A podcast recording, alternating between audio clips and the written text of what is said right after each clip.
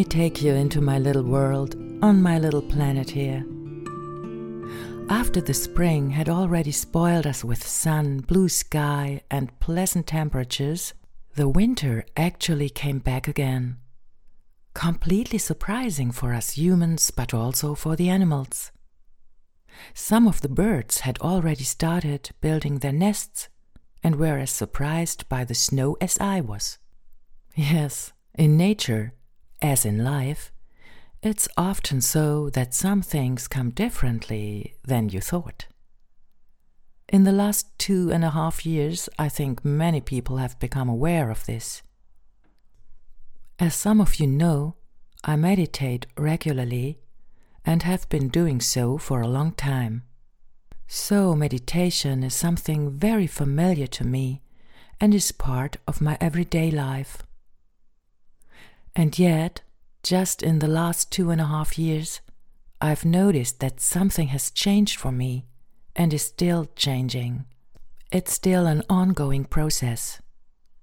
My perception has changed once again, in general, but also during the times when I meditate.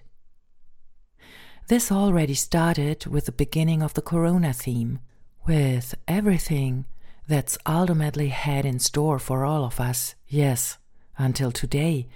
And then, then this war began. Here in Europe. That's for me as a German, spatially seen, but already tangibly quite close. Not that it would have been ever completely peaceful on our world here. For as long as I can remember, there has always been war in some place on our planet, with everything that that meant for the people in these areas. But, as I said before, now it feels different.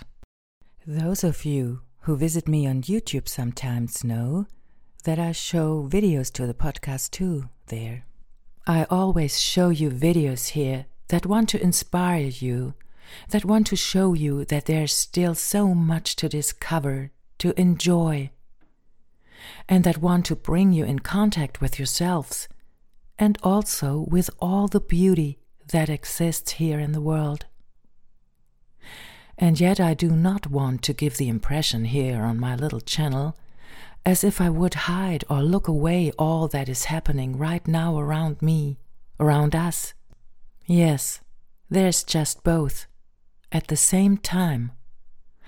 Unbelievably beautiful and inspiring, and also unbelievably cruel, frightening, the so called world. And right now, many of us feel this in a way we've never felt before. At least, this is true for me.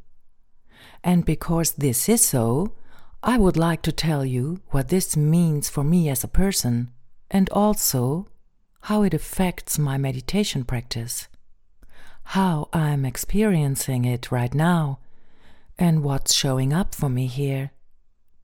Ultimately, what is showing me about myself here. How do I cope in these times when I get very quiet? Has something changed there?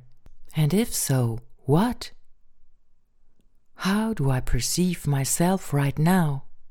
And at all, what a luxury that I can take the time here every day to seclude myself to a protected place.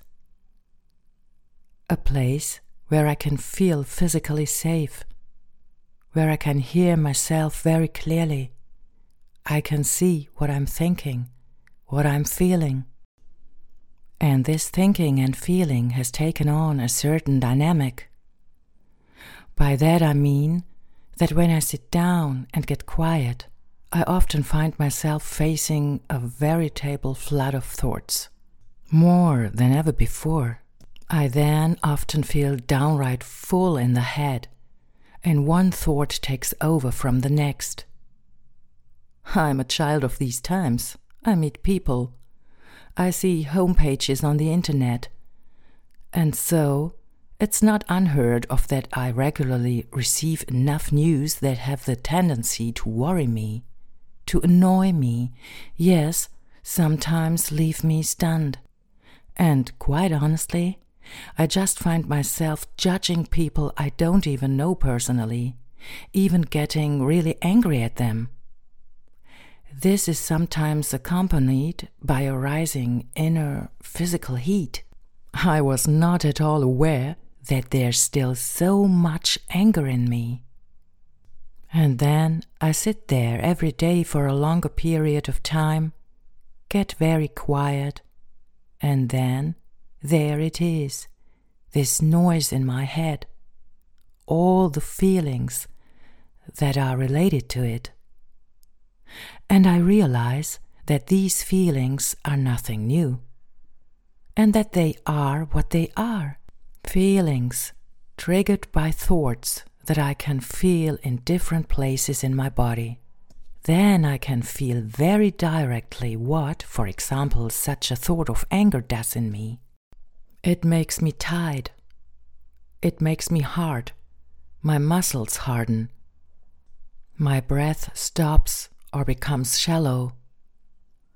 The thought that preceded it has disappeared, wherever, and I breathe in and out, and my body relaxes again. And so it often goes for quite a while until the gaps between the thoughts become larger and more calmness sets in my body also relaxes deeper and deeper. Lately, I've extended my meditation times. I meditate longer now and feel that it does me good being completely with myself at least once a day, and really being aware of what is happening in and around me, has a great quality in terms of quality of life for me. Much more than before. And I'm becoming more and more aware that there is a connection between what is thinking inside of me and everything that shows itself to me on the outside, and how I look at it. Could it be that the wars on the outside in the world are always preceded by wars on the inside? Are they results of unrecognized anger, sadness, neediness, helplessness, rejection, never having been heard or seen. All of this can surface, become conscious to us when we become still.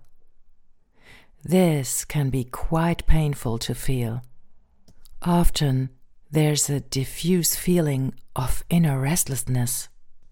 And I can understand very well if this is not what everyone wants, especially not on a regular basis. Well, and it becomes really unpleasant when I expect meditation to relax me. And sometimes it is the case that deep relaxation does indeed occur. But what if it doesn't? Is it then still okay to just be, to remain with myself and with all that is showing itself to me? With all that I could call pleasant or even unpleasant? Do I dare to feel inner turmoil, insecurity, fear, or anger? Can I admit to myself that sometimes there are real trench wars going on inside me? I could also say wars inside me. Or would I rather end it quickly, distract myself, look for explanations out there in the world? Yes, and maybe even blame other people for it? Or do I simply take the risk again and again to endure myself, especially in the moments when I become silent? I can answer this question with a clear yes. Yes, I want to endure myself to practice it, to always be aware of what I'm thinking inside me and through me, what I'm feeling, whether and how I feel my body, to realize that I'm breathing actually being breathed, all by myself, that I'm present here on this planet as a living being that finds itself here again and again. All in all, no matter what may show itself to me if I become quiet once a day, I meet myself. Ah, actually, not even that. Honestly, I can't even say anymore, I am meditating. Only, I am. So, dear ones, with these two simple words, I would like to say goodbye to you for today. You can also watch this podcast as a video on YouTube. So, there I also have a few pictures for you. I would be happy if you stop by. And now, dear ones, maybe I'll see you soon.